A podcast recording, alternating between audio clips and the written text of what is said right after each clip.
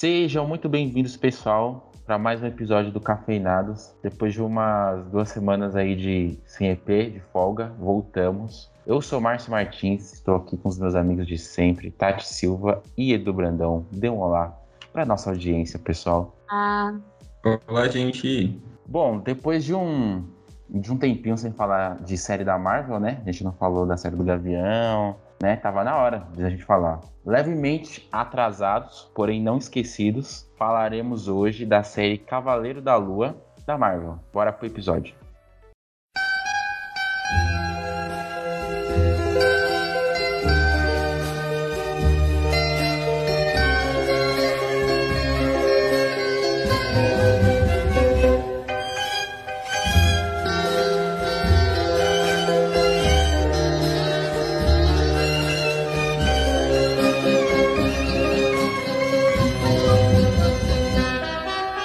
Série Cavaleiro da Lua, ou Moon Knight, né, que é o nome dela original em inglês, ela foi produzida em 2022. Ela estreou no Disney Plus é, no dia 30 do, do mês de março, então faz um tempinho aí que ela estreou. Ela conta com a direção aí, são três diretores que dirigem ali, que dão um tom para a série. É o Aaron Moorhead, se eu pronunciei errado, me corrijam.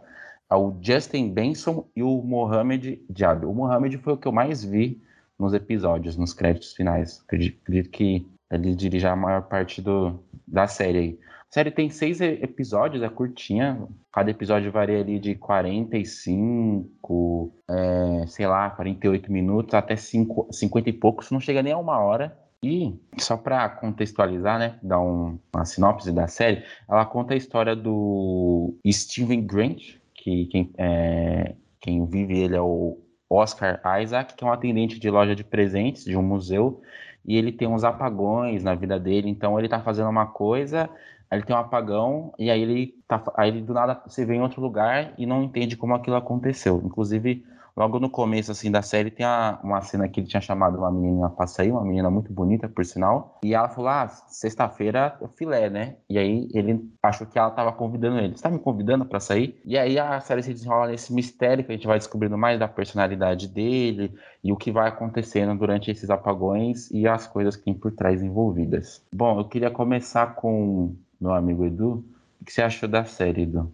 Tá, vamos lá. É, eu acho que ela tem uma premissa interessante, é, principalmente ali no. Acho que nos dois penúltimos episódios, né? Que ela vai mais fundo nesse problema, entre aspas, psicológico do, do personagem, né? De, de duas ou três personalidades que vão trocando de lugar. Eu acho que ela tem uma premissa super interessante nesse, nesse aspecto aí de, de psicológico, vamos dizer assim, é, que eu acho que é muito bacana muito interessante, mas eu não gosto do jeito que ela é contada, vamos dizer assim.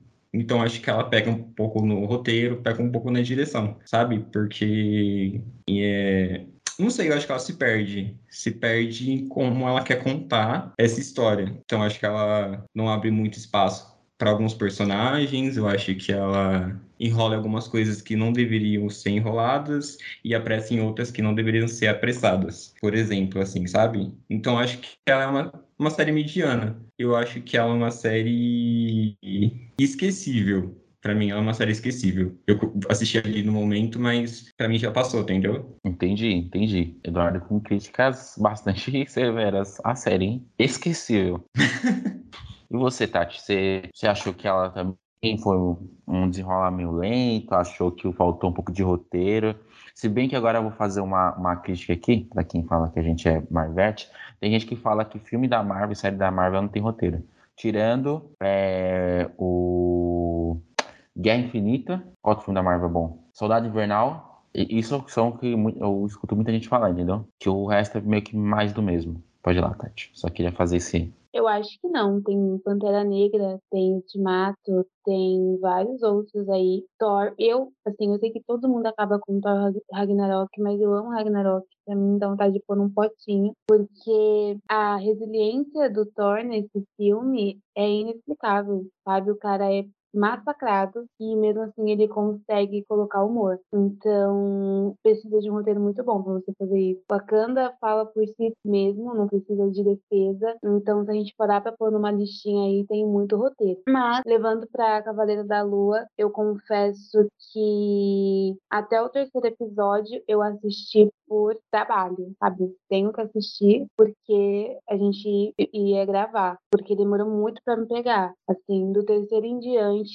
eu comecei a ficar engajada, mas não apaixonada. Eu começou a me pegar de fato no último episódio e aí já é tarde demais para você se apaixonar, na minha percepção. Então, concordo aí com a fala do Eduardo, é esquecível. Infelizmente é esquecível. Uma coisa que me irrita muito é eu não acho que falta roteiro, eu acho que tinha roteiro ele só não foi conduzido corretamente, né? Realmente se perdeu em alguns momentos. Gosto muito do personagem do Steve, mas em vários momentos ele é extremamente bastante e, sabe, e detona ali a missão, cara, e você, eu pensava, cara, só deixa rolar. Eu não sei se isso foi proposital para você sentir raiva, mas de certa forma dificulta você se afeiçoar ao personagem. Eu não sei se eu tô sendo muito fria com o Steve, porque ele era muito sofrido. Eu reconheço que era um personagem muito sofrido, mas poxa, de uma hora que era um pé no saco. E mas eu gosto, eu gosto de como, né, você passa a entender ali lá pro quarto, quinto episódio, o porquê o Mark né, criou o Steve porque as coisas aconteceram daquela forma, mas como um todo é, é uma série mediana e eu acho que tinha um trunfo ali dentro que podia ter sido melhor explorado que a Layla. Pra mim, ela era uma personagem cara, sabe? Que podia ter virado a chavinha e demoraram demais para aproveitar ela. Foram aproveitar ela no último episódio, que é quando você se apaixona e acaba. Mas aí ficou o gostinho de quero mais pra próxima, entendeu? Como eram só seis episódios, eles construíram isso no próximo, que ela já vem porreta. Eu vou defender a série aqui. Mas será que vai rolar essa próxima? Porque eu acho que por ter dado essa tombada aí no meio do caminho, não gerou engajamento suficiente para uma segunda temporada, na minha percepção, sabe? Em questões assim de acompanhamento, visualização, dinheiro, né? Eu não sei se a Marvel encara aí uma segunda temporada exatamente por isso. Então, não sei se pode ser que a gente volte aqui para falar de uma segunda temporada de Cavaleiros da Lua, mas não sei se rola. Pô, mas eu tava vendo bastante gente curtiu a série. Eu curti a série. Assim, é uma série da Marvel. Não tô querendo desmerecer a Marvel, mas é uma série de, de herói. Então, às vezes, algumas coisas ficam de lado em nome da da, da ação, né? Do visual, do, principalmente ali no mais pro mais pro final da, da série, nos últimos episódios. Mas eu curti, eu, eu me afeiçoei ao Steve, eu gostei dele. Eu fiquei curioso para saber, para entender o que estava acontecendo. Falar, tá, porque ele, eu sabia já, assim, eu tinha lido a sinopse do que se tratava, que a gente tinha meio que uma meio que fragmentado, que tem uma, várias personalidades, enfim. Só que eu queria saber como que eles iam desenrolar isso. E eu acabei curtindo, assim. Eu não acho que é uma série esquecível, eu acho que eles pegaram muito pesado. Eu acho que ela tem pontos muito bons, entende? Eu concordo com, a, com o lance da, da Layla e de outros personagens. Acho que ficou muito focado no, no Steve. Mas é também porque, talvez por ter, ser uma coisa complexa, eles deram mais atenção para ele. Porém, eu acho que dava para ter dado mais a atenção dele e ter contado as outras histórias também legal, assim, caminhado bem, sabe? Para você. Ah, tá, comprei a história, comprei os personagens. Só que esquecível eu não acho que ela é, é esquecível. E o final da série, os dois últimos episódios, eu achei emocionante. Eu gostei pra caramba aquele negócio jornada, você tem que se arrepender, olha só, e paraíso. Eu pirei nessa, nessa parte, eu gostei. Sim, é a parte que a gente se apaixona. É, Mas... só que você falou que é tarde demais. É tarde demais, né? Porque se você assistir uma coisa, por exemplo, se não fosse para gravar, eu teria parado no terceiro episódio. Entende? Esse é o, é o ponto. Mas não é uma série ruim, tem várias outras coisas aí que são interessantes que eu quero falar depois. Ô, Steven, o que é que a gente tá vestindo, hein? Eu sei lá, ela disse que eu precisava de um traje. É, a armadura cerimonial do templo de Khonshu, não um maldito tão forte. É, eu não sei como essa porcaria funciona, tá? É, mas eu acho que eu fiquei bem, né? Beleza. Cadê o escara velho? Escara... Ah, ah, hum. o que, que é isso? Pra que servem essas estacas? Olha, legal. Aí, gostei disso. Olha aqui, olha aqui. Foi como uma borboleta, ferrou como uma abelha. Meu nome é Steven Conver. O que é que eu tô fazendo? Agora é agora! O quê? O quê? Tá pensando o quê? não tem pra ninguém! Você foi pro saco! Ô Laila, você viu isso?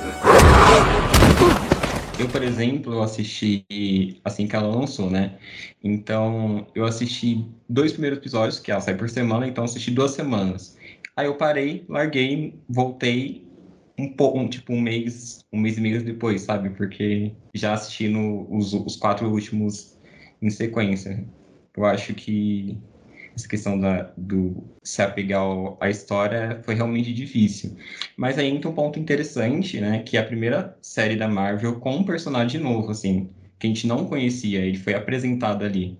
As outras séries, as quatro do ano passado, foram todas com personagens que a gente já conhecia. Então, esse é um ponto a se levar em consideração de como eles devem, acho que, apresentar um personagem engatar o público ali desde o do começo, né? É, exato. Os outros, a Wanda, o Soldado Invernal, o Falcão, a gente conhece do filme, a gente viu no, no Ultimato, em outros Vingadores, Exato. então a gente está mais afeiçoado. Ele é a primeira vez. E também é um personagem difícil, né? Sei lá. Ele não vai ter tanto público quanto o Thor, eu acredito. Inclusive, Sim, a Tati mencionou do, do Thor, o filme 3, que é um, é um negócio mais cômico. Eles mudaram o tom do Thor pro, pro Thor ser mais é, vendável. Eu falo vendável, nem sei se essa palavra existe vendável, mas para o pessoal go gostar mais. E deu certo. A, pessoa, a, galera gosta bastante do Thor, porque não só porque ele é cômico, mas principalmente por conta disso. Esse negócio de bem-humorado e carisma funciona bastante. Beleza. É. E também porque ele é um gostoso, né? Ele é um gostoso. Porque vocês lembram como era o, era o primeiro Thor, né? Totalmente diferente do terceiro. O terceiro é muito colorido. Muito diferente. É. É isso, é perfeito. O Ragnarok colocaria num potinho e guardaria assim, feliz. É um ponto que eu acho que é positivo na série e eu não poderia deixar passar batido é visualmente. Visualmente ela me agrada. É, toda essa questão de cenário, né? Essa coisa de Egito, enfim. Isso me, me agradou muito, sabe? Eu achei. Deve ter levado uns milhões, né? Mas falando de cenário, falando de direção de arte, eu particularmente achei muito bacana. Não, né? Não vamos, não vim só criticar negativamente, mas eu acho que esse ponto aí é muito bom falando de, de, de, forma artística. Bem feito, acho bem feito. Ah, eu também gosto. Eu gosto também que rola um, hoje um movimento né, de contar outras histórias, colocar outras pessoas na tela, né? Eu gosto de, de, de diversa representatividade na, nas histórias, não só da Marvel, mas em outras. Só que às vezes eu acho que agora pegando o caso só da, outras também fazem isso, mas pegar o caso da Marvel que a Marvel tá vindo com She-Hulk, com, com várias coisas, né? É, ele, tá, às vezes eu acho que eles pensam que só a representatividade basta. Eu acho que foi a Tati que falou isso aqui no episódio, ou foi o Edu, ou a gente falou algum, a gente já conversou sobre isso. Nem sei se foi no episódio ou foi fora. Mas que é legal representatividade, é legal, mas também não adianta muito você colocar um, uma mulher e você não desenvolver essa mulher de uma maneira legal, né? Essa personagem mulher, porque aí também, né? Só representatividade não segura um filme, não segura uma série. E aí, às, às vezes, eu acho que a Marvel está se apoiando muito nisso, entendeu? Sim, a gente já teve vários, né? Que eles acham que colocando lá é o suficiente, todo mundo já vai amar porque tem uma representatividade, não precisa de um roteiro, de um contexto que sustente a história como um todo. E isso, acon... e isso acontece, para mim acontece nesse, nessa série mesmo. Porque ela, ela, ela é super usada ali com o, o estereótipo da, da heroína ali do Egito no final, mas a gente não tem um desenvolvimento super bem feito dela. E se ela tivesse sido bem desenvolvida durante a série, seria muito mais emocionante ver ela ali como heroína no final. Exatamente. E mesmo sendo bem desenvolvida, a gente se apega a ela porque é a personagem carismática. Imagine se ela tivesse tido o desenvolvimento necessário.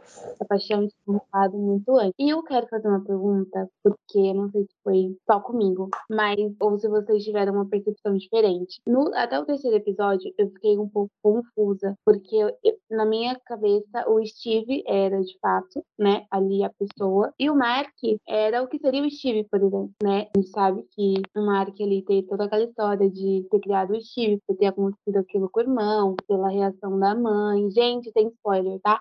Enfim,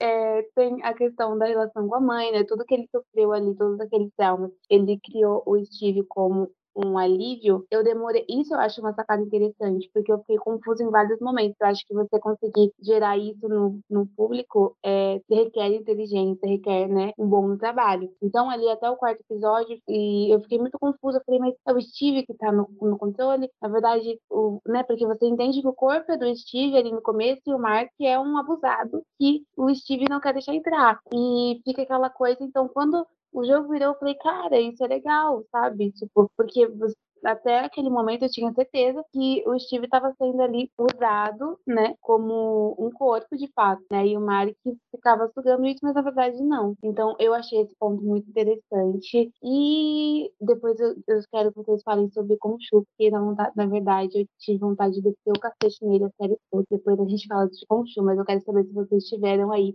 essa, essa dúvida. Eu também, eu fiquei. Eu acho a mesma coisa. Eu achei que quem comandava, vamos dizer assim, o corpo era o Steve. Falei, ah, o Mark é, é um alter ego, alguma coisa, mas é justamente o contrário. O Mark o Mark é aquele cara fortão, né? Isso foi uma surpresa. Eles pegaram o, esse estereótipo e, e inverteram. E fizeram o, o Valentão ficar fofinho. Inclusive, eu queria dar um destaque para a atuação do Oscar Isaac, que inter, interpretou o Steve que ele mandou muito bem. Ele mudou o tom de voz, ele mudou uns trejeitos, assim, que ele fica muito mais inocente quando ele tá como Steve e quando ele tá co como Mark, que é realmente ele, fica mais confiante. Você vê um cara confiante, um cara que, ita, pau vai torar quando você olha para ele. Então, eu queria parabenizar isso. Mas eu, eu também fiquei surpreso. Eu não tava esperando. Porque eu tava. No começo, eu fiquei tentando entender, tá? Então, aí ele desliga, ele liga e faz isso. Então, eu achei que só tinha a outra personalidade, era do tipo do Conchu, entendeu? Dele sendo o Cavaleiro da Lua. Não que tinha outra pessoa, assim, vamos dizer, na cabeça dele. É, eu também pensei igualzinho. Igualzinho no começo, é, achei que o Steve era o, o, o, corpo principal, vamos dizer assim, né? A mente principal. E, e, e aí isso eu acho um ponto super positivo da série, que é primeiro episódio eles utilizam isso muito bem, que é das cenas assim que a gente tá vendo pelo Steve. Então, quando o Mark entra, a gente não vê o que acontece, assim como o Steve. Achei isso uma sacada legal no começo. E do quinto episódio, que para mim é o melhor da série, que é lá do manicômio, toda a história que vai apresentando o passado do, do, do Mark, né? Como ele criou o Steve, para mim é o melhor desenvolvimento da série ali, melhor episódio ali. E que eu queria que a série fosse mais daquilo do que o resto, assim, sabe? E que leva ali pro, pro finalzinho, que é quando ele consegue ali no navio é, é equilibrar a balança, assim, sabe? E aí eu acho que é o melhor, a melhor coisa da série é essa questão das personalidades. Eu não acredito. O que, é que eu tô fazendo? O que, é que eu tô fazendo? Eu nem tenho habilitação. Ai, caramba, eles são muitos. Isso tem que ser um sonho. Isso tem que ser um sonho.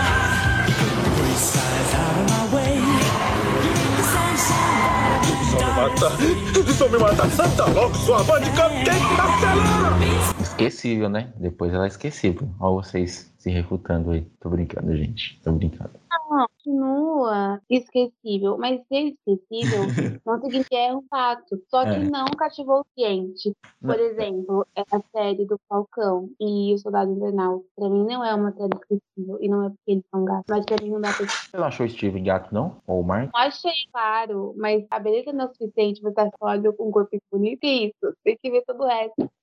Então, por exemplo, são séries que marcam. A série da Wanda não é uma série esquecível. Não tem como ser uma série esquecível. Não é perfeita, mas não é esquecível. É... Então, é, Falcão Cidade Invernal ali, pra mim, não tem como esquecer. Tudo bem que tem um, uma história um, mais antiga, um peso maior. Mas, no caso de, o do Cavaleiro da Lua, eu acho que é bom, mais esquecível.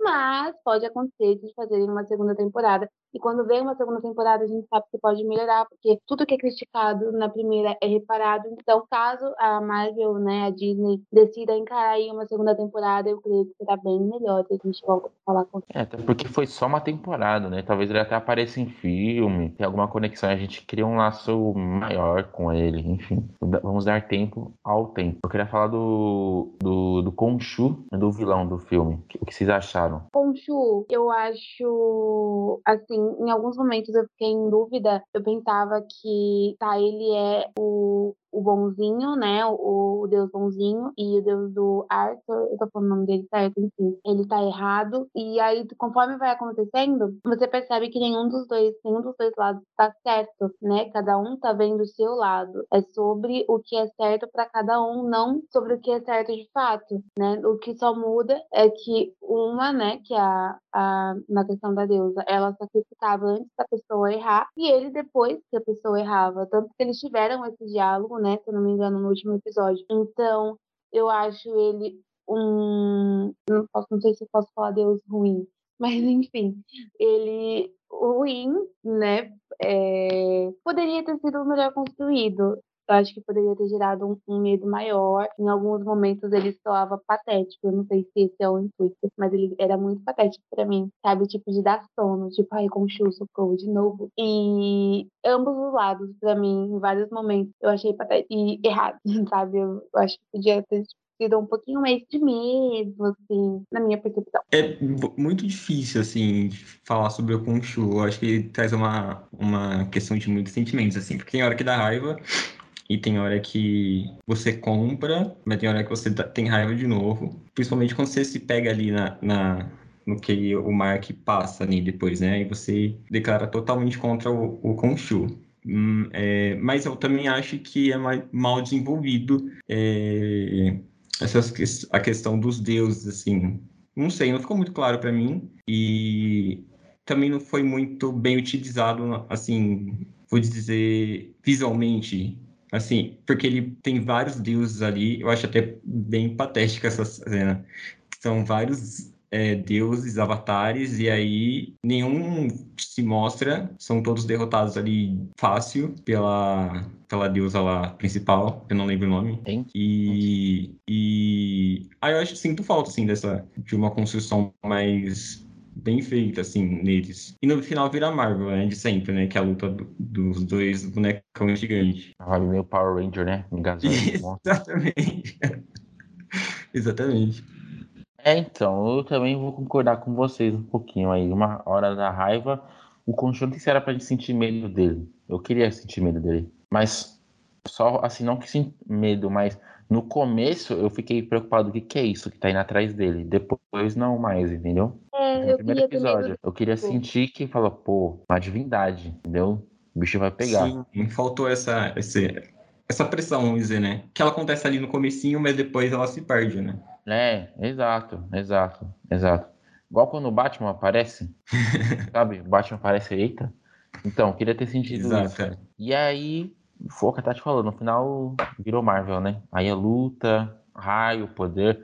Tipo, as lutas são legais, mas eu, eu, acho que tem um. Isso não só nessa série, mas de, um, de alguns bons filmes pra cá, a Marvel vem errando nesse negócio de. Não tá conseguindo apresentar novos personagens, eu sinto assim, novos vilões, não tá conseguindo impactar. Talvez porque a gente ficou mal acostumado com os outros, talvez porque saturou, não sei. Não sei. Mas eu apresenta, tipo, foi, opa, tem, tem esses deuses poderosos aí, e aí, como será que eles vão utilizar isso no, no futuro. Ou nem vão utilizar, entendeu? Sei lá. É sempre a questão, assim, é sempre, praticamente, eu bato nessa tecla toda a série aqui, praticamente, da Marvel, né? Mas é sempre, eu acho que eles têm uma premissa legal que fica numa coisa muito rasa, porque eles têm que sempre ir para aquele lado de, de luta, que aquela fórmula Marvel, né? De embate lá no final, e aí o roteiro vai jogado de lado para ter aquela luta gigantesca. É sempre isso. E aqui era um personagem que tá totalmente fora do universo Marvel, assim, entre aspas, né? Ele não é ligado com nada que aconteceu na história. Então, acho que é uma coisa que eu sempre cobro, né? Que é a questão da originalidade, sabe? De contar as histórias de uma forma que possa ser diferente, assim, sabe?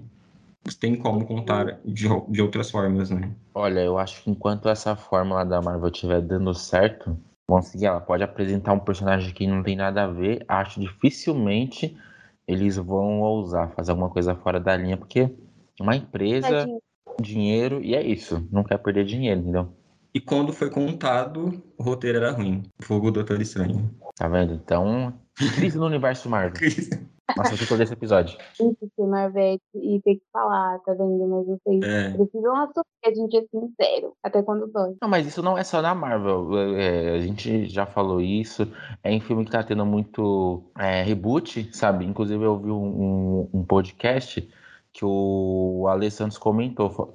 O, o Ed do MHM perguntou pra ele: Ah, por que você acha que tá tendo muito reboot? Dá pra ganhar dinheiro com história hoje? Ele fala: Se é investidor, vale mais a pena você investir no, no filme do Batman, que sabe que vai dar dinheiro porque é o Batman, do que, é, sei lá, a história da, da Ana Maria, sei lá, entendeu? O original, né? É, Criado- porque é muito mais arriscado. Então, esse Exato, negócio é. de, de, de- É um negócio que pega, que, assim, particularmente pra mim, acho que nem. Assim, se você faz um filme e aí ele não teve uma bilheteria recorde, não necessariamente ele é um filme ruim. Tem vários casos aí na história que passou.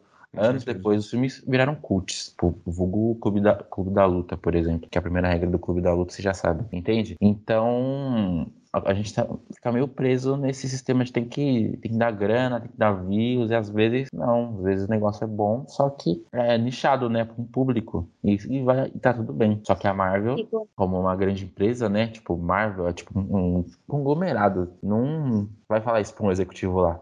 Pro Kevin, pro Kevin Feige, vai falar isso pra ele. Confia. Eles querem grana, né? É, como toda empresa e como a gente também. A gente quer grana, a gente fala deles, mas a gente quer grana também, tá? É, é isso? Vocês têm mais alguma coisa pra falar? É isso. É Então é isso. isso, pessoal. Eu Acho que gosto nós- da. Pode Pra falar. fazer um elogio, eu gosto da trilha sonora.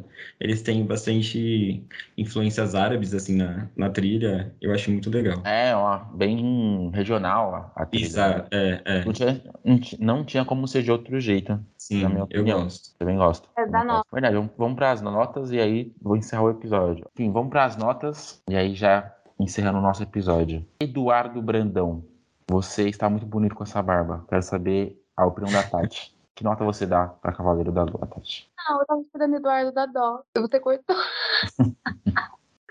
Gente, é o seguinte, Olha lá, hein? Tem- Veja lá, veja lá. Calma, tenho meus descontentamentos, mas também tem a parte boa, né? Tem questão trilha sonora, direção de arte, a história é interessante, poderia ter sido melhor trabalhada, poderia, mas isso não, é, eu acho que não torna a série ruim como um todo, jamais. E é uma série mediana, não é uma série ruim. Que fique claro, não é uma série ruim. E se tiver uma segunda temporada, eu vou assistir com muita expectativa de algo melhor. Minha nota hoje é 7.5. Eu acho que é uma boa nota. Uma boa nota. É uma ótima nota. Você, Eduardo. Hum, uma ótima nota. Eduardo, eu dou um pedaço de cana. Bom, é, eu acho que é uma, é uma série de premissa interessantíssima, mas mal executada. E com alguns acertos e bastante erros, na minha opinião. E aí também acho que ela é também acho que ela é mediana e acho que para mim ela é uma nota 6. Seis. Aí o Eduardo foi bem no médio mesmo. É, Foi eu tinha bom. dado pra Loki, eu acho que seis quando a gente fez, e aí era com muito rancor, porque o episódio final ele me decepcionou muito. Mas comparando Loki com essa, eu acho que Loki é bem superior. Sério? Sério. Não. É, tudo bem. Eu acho o Loki né? melhor também. Eu acho o Loki melhor também. Mas, ah, então, aquele final de Loki, aquela explicação, aquilo ali é, É. sacanagem comigo. É muita sacanagem. Aquilo ali não, né? Aquilo ali não dá. Mas, ah, eu tenho certeza que se a gente for reassistir as séries e filmes que a gente já deu nota, vou falar por, Talvez- vou falar por vocês. Eu não vou ter coerência nenhuma. Eu dei 9 nenhuma. Eu fico, Sim. não, isso aí é um 6. Por que eu dei 9 nisso aí? A coerência aqui não existe, tá? Então, Sim. Fica aí o- a observação. Bom, eu gostei da série. Eu acho que tem uns pontos a serem resolvidos, questão de roteiro, mas acho que vem muito do que a gente falou aí de, pô, eles querem fa- fazer uma história que a galera assista e é isso. Então, cada escolha é uma consequência, cada escolha é uma perda. E eu acho que é uma série nota, nota 8. Nota 8, vou dar um 8 pra, com voto de confiança que a segunda temporada eles vão trabalhar melhor. Confia. Então é isso, né? Esse foi o nosso episódio de hoje. Gente, não se esqueçam de se inscrever. no- se inscrever não, né? De nos seguir no Instagram, arroba cafeinados3, tem página no Facebook também. Eduardo sempre com postagens maravilhosas, com indicações muitas coisas. Às, ve- às vezes a gente dá uma sumidinha daqui, mas a gente dá- tá sempre pela área, entendeu? Aqui a gente tá trabalhando, está pensando em coisas para trazer para vocês, entendeu? Então dá trabalho isso aqui, e também porque a vida do proletário não é fácil, que a gente tem que fazer dupla jornada, infelizmente. Sim. Mas é isso, espero que vocês tenham gostado do episódio. Não esqueçam de escutar, compartilhar. E é isso, até a próxima. Falou! Tchau, gente.